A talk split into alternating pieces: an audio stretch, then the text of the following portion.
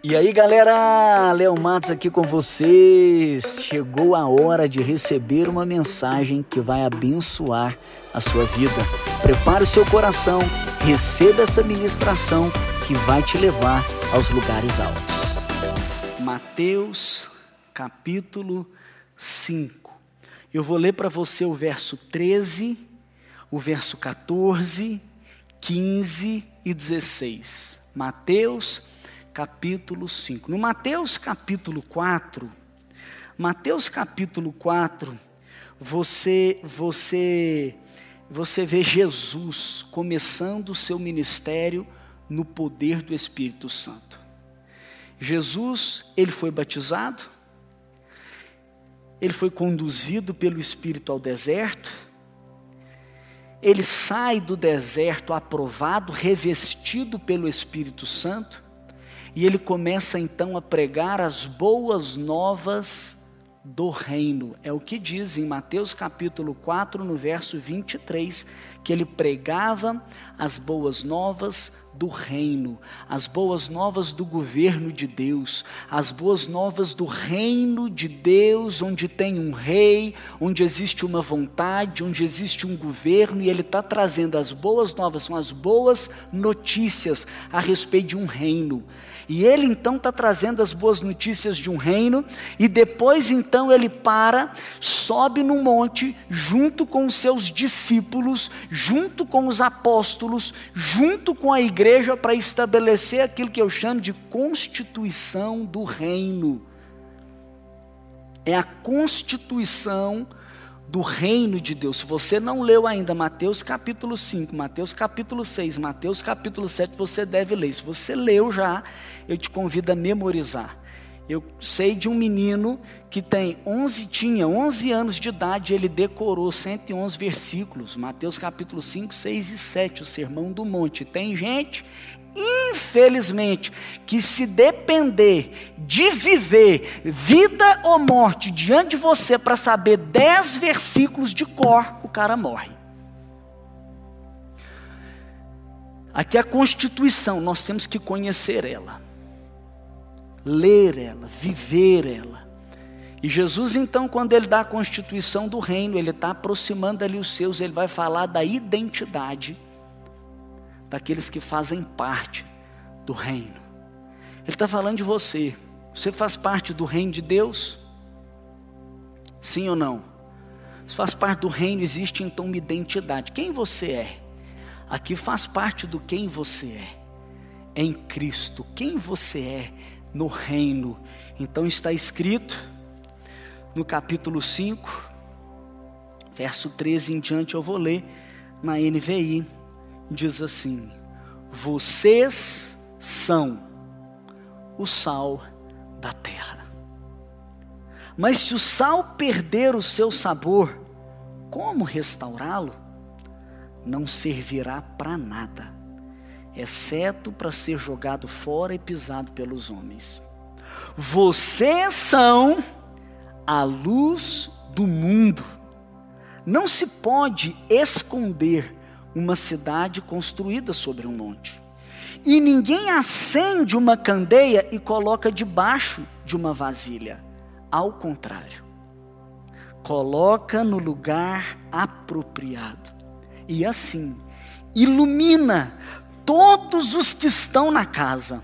Assim, brilhe a luz de vocês diante dos homens, para que vejam as suas boas obras e glorifiquem o Pai de vocês que está nos céus.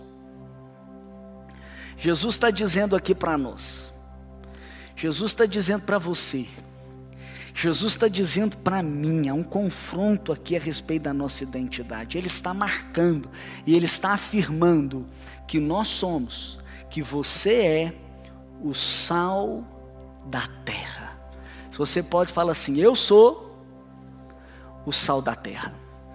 Mais uma vez, eu sou o sal da terra. Eu sou o sal. Quando a gente pensa em sal, ou quando fala sal, eu não sei o que, que vem aí na sua cabeça. Quem está em casa aí no chat pode até escrever você pode até comentar com alguém que está perto de você o que que passa na sua cabeça, mas quando fala sal, para mim vem tempero. Sal tempera.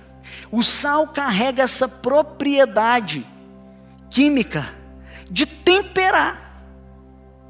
Não é verdade? Agora, por quê?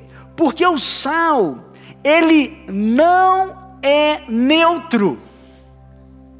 O sal, ele tem esta propriedade, sim, de quando colocado em uma comida, num ambiente, ele faz a diferença. Não tem como você colocar o sal em uma comida que talvez esteja até sem sabor, você comer e não notar a presença do sal. Então, o sal, quando ele está presente, ele é notado. Por quê? Porque ele não é neutro. O sal, ele dá sabor. O sal, ele faz a diferença. Por quê? Porque ele carrega uma consistência. Agora, existe uma outra propriedade do sal também. Hoje, graças a Deus, aos homens que ele usou, nós temos uma geladeira em casa. Você pode dar uma salva de palmas para a geladeira? Nós temos uma geladeira. Por que, que você está falando isso? Por quê? Porque antes, naquela época, quando o pescador ali pegava um peixe, o que, que ele tinha que fazer para aquele peixe ser preservado? Ele precisava envolver no sal. Ele envolvia aquele peixe no sal. E quando então ele envolvia o peixe no sal, o que acontecia com aquele peixe? Ele era preservado. Aquele peixe, ele não apodrecia. Aquele peixe, ele não perecia. Eu oro para que o Espírito Santo ministre ao seu coração. Eu oro para que você tenha revelação do que ele está falando com você. Sabe por quê? Porque se você faz parte do governo, do reino de Deus, Ele está dizendo que você é o sal dessa terra. Então eu vou ler de novo o que ele está querendo dizer aqui em Mateus capítulo 5, na introdução no verso 13. Ele está dizendo assim, presta atenção: Vocês não são neutros em Belo Horizonte vocês não são indiferentes na nossa nação. Vocês não são apáticos no meio dessa geração. Vocês, vocês carregam uma consistência nessa terra. Vocês carregam um valor um valor do reino aqui nessa terra, e esse valor que vocês carregam é tão poderoso para preservar, para que essa terra não se apodreça.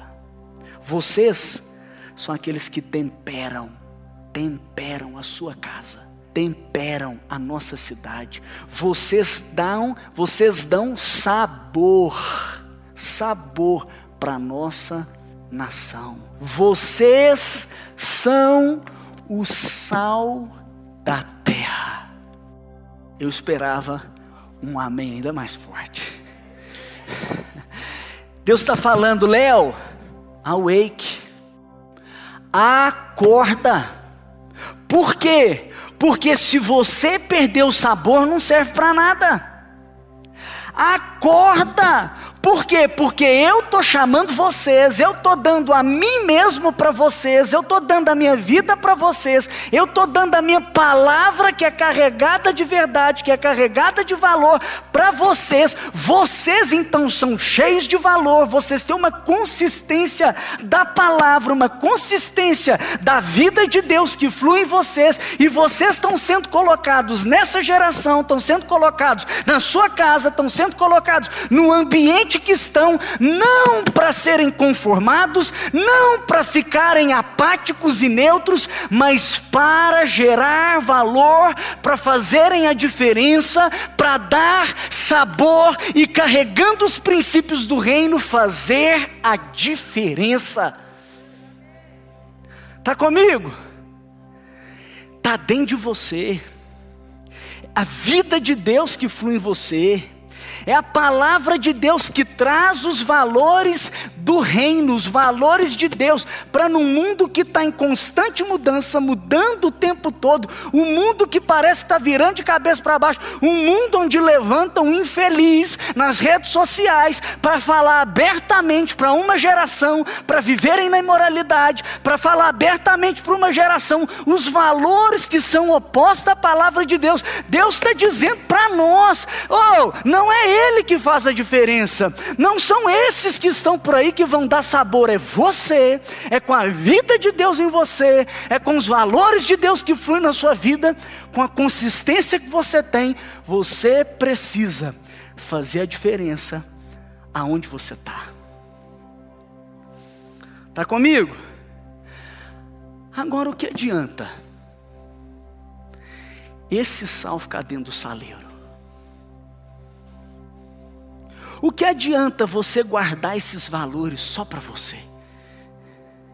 Você lê a Bíblia, você é confrontado com a verdade, os seus olhos são abertos, você é transformado, vem os valores do reino. Agora, no mundo que você está, você não vive de acordo com o mundo, você não se conforma com o mundo, você foi transformado pela palavra, texto que foi lido aqui para nós na abertura desse, desse culto, Romanos, capítulo 12, verso 1 e 2 não se conformem com esse mundo, mas sejam transformados pela renovação da vossa mente. Vocês então são transformados, algo poderoso acontece em você. Você agora não vive de acordo com a lente do mundo, você tem a lente da Bíblia, você tem a lente da palavra de Deus. Agora, sua cosmovisão, a maneira de interpretar o mundo, de onde você veio, qual é o seu destino, como resolve os problemas, como vai ser o fim, agora você tem agora você enxerga, agora flui por meio da palavra de Deus, e você começa então a ir na palavra e ler gente como a gente, começa a ler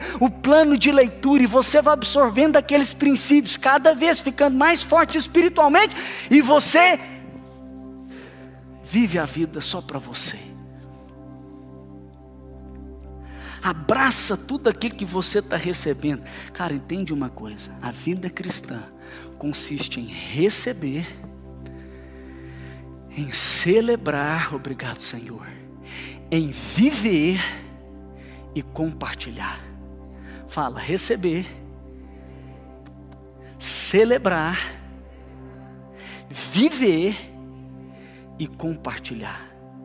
Não podemos guardar só para nós. O sal se perde a sua propriedade de dar sabor se ele fica contido dentro do saleiro, se ele não é lançado na terra, nós somos o sal da sua casa, da sua cidade, da sua nação e ouso dizer de todo mundo. Está entendendo? Meu amigo, a menor visão de Deus para a sua vida é uma cidade. Você já pode ampliar, porque Deus te chama para algo tão relevante que aquilo que Ele vai fazer através de você não é só para o seu pequeno mundinho. No mínimo, através da sua vida, se você se dispor, você vai abençoar a sua cidade. Depois você vai para povos de outra cultura, para gente até que pensa diferente como a gente, e até os confins da terra. Agora, não para só no sal. Então eu estou aqui encorajando você, você é sal. Você tem sabor, você tem valor você tem consistência. Você, quando chega no ambiente, tem propriedade para fazer a diferença. Você tem a propriedade de, de trazer os valores do reino para preservar a terra, para preservar a nossa geração, para preservar os jovens que estão sem uma cosmovisão, sem uma maneira de enxergar o mundo por meio da lente das Escrituras. Agora, não para só no sal o texto continua. Vocês são, verso 14, Vocês são a luz do mundo. Precisa de revelação, porque senão você tinha falado, uau. Você tinha falado, amém. Cara, o que é a luz? Você está vendo uma luz nesse auditório, quem está aqui? Aonde está a luz? Onde está? Em cima.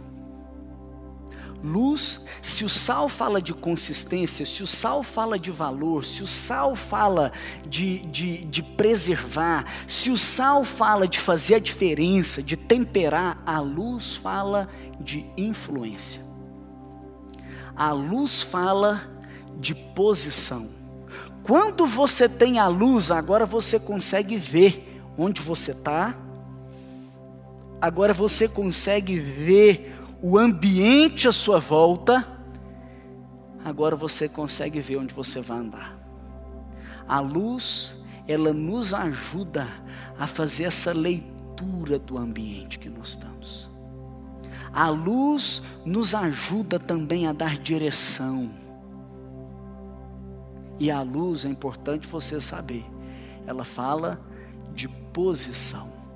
Aqui fala assim: não se pode esconder, não se pode esconder uma cidade construída num monte. Fala esconder. Não se pode esconder. Eu quero te dizer que Deus está muito afim de revelar você. Não se pode esconder. E quem que não pode esconder? Não se pode esconder quem está por cima. Não se pode esconder quem está na ponta, quem está na cabeça, quem está na liderança. Não se esconde. Olha o que mais que ele diz: não se pode e também ninguém acende uma luz e coloca, fala assim, debaixo. Debaixo. Não é para te esconder. Deixa eu dizer uma coisa. Deus está querendo levantar você. Você está entendendo? Não, você não acende uma luz e tampa ela e coloca ela debaixo de uma vasilha. Você coloca ela, fala por cima por cima. Isso faz parte da nossa identidade. Quando Deus ele forma o homem, ele fala assim: façamos o homem a nossa imagem. Estou me colocando aqui figurativamente na posição de Deus. Então Deus está dizendo: façamos o homem a nossa imagem. Então o homem não é Deus, mas o homem ele é chamado para liderar. Porque ele diz depois, então, ele abençoa o homem e diz para ele: domine sobre a terra. A bênção que vem de Deus, registrada para nós em Deuteronômio 28, fala que Deus nos abençoa e nos faz cabeça e não cauda. Você entendendo o que eu estou querendo dizer? Deus está querendo agora nos revelar, não nos esconder Deus está querendo nos reposicionar. Olha o que diz a palavra: diz assim, ao contrário. Então, fala esconder, fala debaixo. Agora fala ao contrário. Ao contrário, coloca no lugar apropriado. Fala lugar apropriado. Lugar apropriado. E eu estou orando para o Espírito de Deus pegar o sal e colocar no lugar apropriado. Eu estou orando para o Espírito Santo de Deus pegar aqueles que carregam o valor do reino, que têm a capacidade de fazer a diferença e colocar no lugar apropriado. Porque infelizmente tem gente que está longe de ser sal, que está lá em cima. Longe dos valores de Deus e está lá em cima. Não é para eles estarem lá.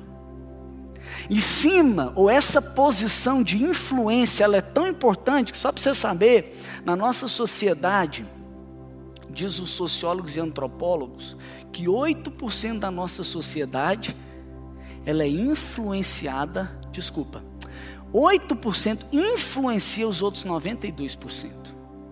Ou seja, 8% da sociedade tem então uma capacidade de influenciar os outros 92%, ou seja, a cultura de uma sociedade ela acaba sendo determinada por 8%. Agora tem alguma coisa errada. Por quê? Porque nós somos mais do que 8% no Brasil. Nós somos mais do que 8% para os que estão aqui em Belo Horizonte, na Zona Sul, nós somos muito mais do que 8% aqui em Belo Horizonte. No Brasil, alguns dizem que somos 40%. Eu acho que é muito. O IBGE vai jogar nos 32%. Eu acho que a gente pode diminuir um pouquinho, porque tem muita gente ali que é nominal. É só assim, religiosamente fala, não, sou um cristão evangélico. Mas se a gente diminuir muito, se a gente, se a gente colocar aí como 25%, 25% é mais do que 8%.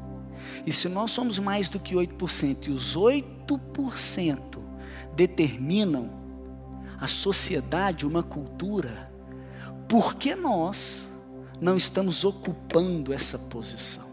Por que nós não estamos escolhendo uma transformação no Brasil? Nós estamos num ambiente de crise mesmo. Eu sei que não está fácil.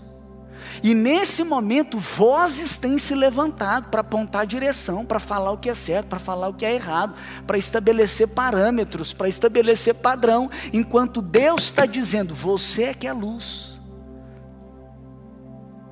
Então Martin Luther King diz: o que me preocupa não é o grito dos maus, mas o silêncio dos bons.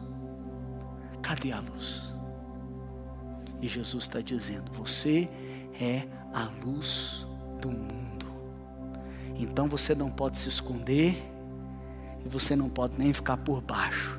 Você tem que ficar no lugar apropriado e assim iluminar todos os que estão na casa. Verso 16 diz: Assim brilhe a luz de vocês diante dos homens.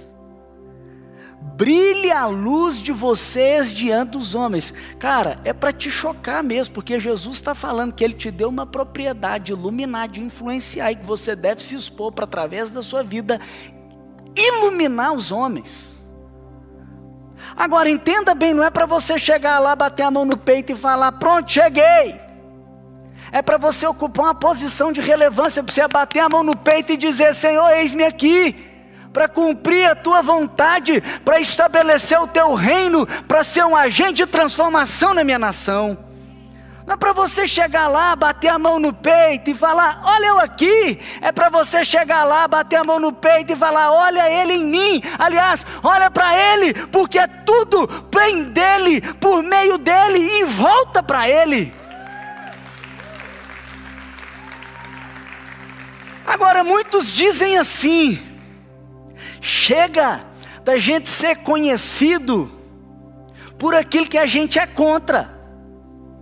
Nós temos que ser conhecido, conhecidos por aquilo que nós somos a favor. Agora eu quero ousar. Eu não tenho dúvida que nós temos que ser também conhecidos por aquilo que nós somos a favor, porque nós somos a favor de muita coisa e infelizmente tem muitos partidos, muitas ideologias, muitos, muitos movimentos que têm se apropriado. Não é eu estou falando de direita ou de esquerda, eu estou falando que tem, tem movimentos que têm se apropriado de valores que quem defende desde o começo, aliás, desde a fundação do mundo é Deus que defende desde que Jesus pisou aqui na terra e trouxe para nós as boas novas é Jesus. Jesus sempre foi a favor do pobre. Jesus sempre foi a favor do órfão, a favor da viúva, a favor da vida. Jesus sempre foi a favor da igualdade. São pautas de Jesus. Agora eu quero dizer, muito mais do que ser conhecido por aquilo que a gente é a favor, Deus está nos chamando para ser conhecido pelas nossas boas obras, por aquilo que a gente faz. Então não é só ter uma narrativa bonita, ter um bom discurso, ter uma boa filosofia e apontar uma série de coisas que nós vamos defender. Nós temos que ser aqueles que vão arregaçar as mangas para fazer o negócio acontecer. Você está entendendo? Porque diz assim: assim brilha a luz de vocês diante dos homens. Para quê? Para ver que você é bonito, para ver que você chegou numa posição, para ver que você é legal demais? Não, para ver o Senhor, para você chegar lá e se dispor, mas para que vejam as suas boas obras e glorifiquem ao Pai. Então nós temos que ser conhecidos não pelo aquilo que a gente é contra, nem por aquilo que a gente é a favor. Nós temos que ser conhecidos pelas boas obras. E você sabe o que, é que o mundo quer? Eu vou dizer para você o que é que o mundo quer. O mundo quer resultado. O mundo não quer papo furado. Ele quer ver resultado. Você tem resultado para mostrar? Você tem frutos? Jesus ele não fala a palavra resultado, ele fala frutos. Ele fala em João 15, verso 16: Não foram vocês que me escolheram, mas eu que vos escolhi para irem e darem frutos e que o vosso fruto permaneça. Ele diz para nós em João 15, versos 8: O meu Pai é glorificado pelo fato de vocês darem resultados. O meu Pai é glorificado pelo fato de vocês darem muitos resultados. Jesus falou isso. O meu Pai é glorificado pelo fato de vocês darem muitos frutos, e assim vão saber que vocês são meus discípulos. Você está entendendo? O mundo, o mundo quer ver resultado. Mas Jesus está dizendo para nós que nós devemos dar resultado. Em outras palavras, ele está dizendo nós devemos dar fruto. Então deixa eu dizer uma coisa. Você quer saber como é que vem resultado? Quem quer saber como é que vem resultado? Vou te dar a chave para ser uma pessoa de resultados. Para ser uma pessoa de frutos. Não adianta gemer para dar fruto, o fruto não vem assim. A gente sabe que a chave está na raiz não é? Ou na verdade a chave está na semente. Você planta semente, aquela semente morre, começa a nascer, você aduba, você rega, vai nascendo. Nós não devemos ficar, né? Nós olhamos para o resultado, nós ficamos querendo ele, mas a gente tem que olhar lá para a origem. E sabe como é que vem? Vem assim, você tem uma experiência com Deus. E essa experiência que você tem com Deus, ela te leva para a palavra. E gera fé no seu coração. Você é marcado por uma experiência com Deus. Você vem pela pra palavra e vem fé. A sua fé gera o seu conjunto de crenças baseado na palavra. E essa crença baseada na palavra que veio da sua experiência com Deus vai trazer para você valores. Aí você se torna um sal puro no mundo pornográfico reto no mundo torto, sóbrio nesse mundo embriagado, aquele que faz o que é certo, mesmo que ninguém esteja olhando, porque sabe que nada fica oculto diante dos olhos daqueles que vamos prestar conta. Você tem valores, valores do reino estão no seu coração, e esses valores, lembra, veio de uma fé, que veio de uma experiência com Deus. Agora, o que vai acontecer com esses valores? Esses valores norteiam as suas escolhas, são de 400 a mil escolhas que você faz num dia. Agora põe isso numa semana, põe isso num mês. Então você às vezes não sabe por que, que você está vivendo desse jeito. Hoje eu te digo, foi a resposta que você deu às decisões que você tinha que tomar. E você às vezes tomou uma errada decisão, porque não tinha um valor consistente para te nortear. E isso aconteceu, que você não tem valor, a culpa não é dos seus pais que te transferiram, mas talvez porque você não firmou na palavra de Deus e não firmou na palavra de Deus, talvez não teve experiência. Está tá entendendo o que eu estou querendo dizer? Experiência.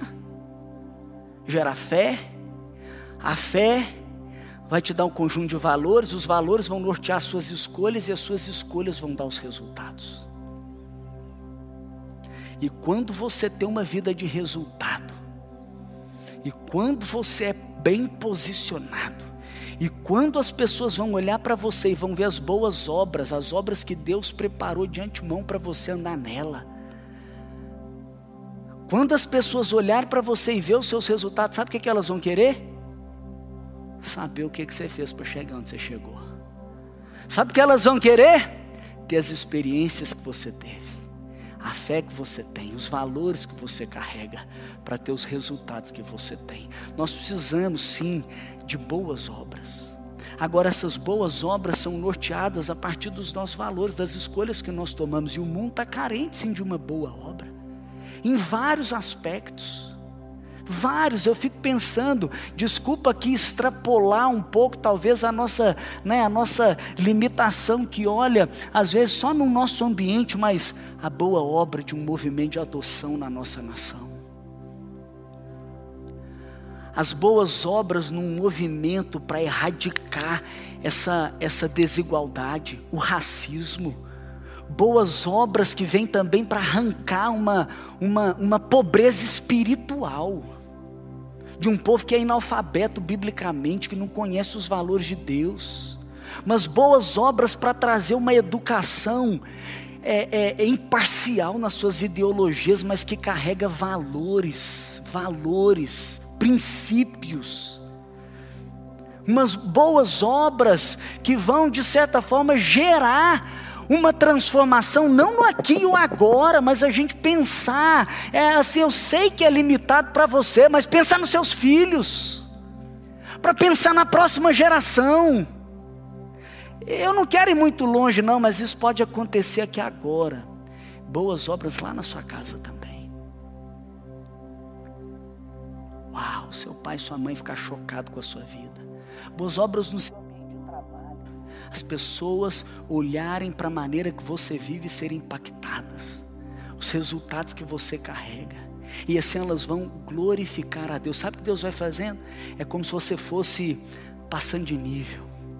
Você vai sendo aprovado e Deus vai te levantando até que você, você seja, entenda bem, você foi chamado para ser. Não é a fim de que você seja, mas a fim de que o mundo veja que você já é a luz do mundo a luz do mundo. Em outras palavras, Deus está querendo dizer para mim e para você: vocês são a voz de influência dessa nação. Vocês são aqueles que vão revelar a situação e vão apontar o destino. Vocês são a luz, a luz da sua casa, a luz do seu ambiente de estudo e trabalho, a luz da sua cidade, e ouço te dizer, muito mais do que a luz do Brasil, porque o Brasil está sendo destacado, ainda que você não veja, Deus já viu lá atrás para ser luz de um mundo todo luz para as nações. Por isso eu quero te encorajar a você se posicionar. A banda pode subir, eu quero te levar numa consagração. Por quê? Porque Deus está te chamando para ser o sal dessa terra. Deus está nos chamando para trazermos valor, para fazermos a diferença. Deus está nos chamando para dar sabor. Deus está nos chamando para viver com consistência, para fazer a diferença, para temperar aonde a gente chegar. Qual é o problema? Sabe qual é o problema? O problema é que pessoas que não são de valor, que não tem consistência, que não carrega o que você carrega, tem sido colocado na posição de influência. E a minha oração é para que todas essas pessoas caiam em nome de Jesus. Deus possa balançar a árvore no Brasil e em toda a terra, e o fruto podre caia. Deus possa balançar e remover, fazer uma limpeza e tirar aquele que está por cima que não tem os valores para oferecer.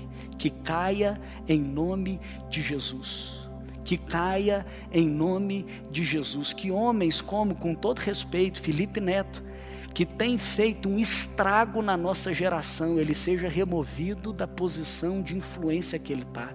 E não só ele, como tantos outros que têm ocupado essa posição. Agora, sabe por que, que as pessoas estão ocupando essa posição? Porque aqueles que são sal, aqueles que têm valor, aqueles que fazem a diferença, não estão ocupando uma posição de influência. Uau! Chegou ao fim da mensagem. Agora que você já recebeu, é celebrar, viver e compartilhar. Vamos com tudo rumo a lugares altos. Até a próxima. Valeu!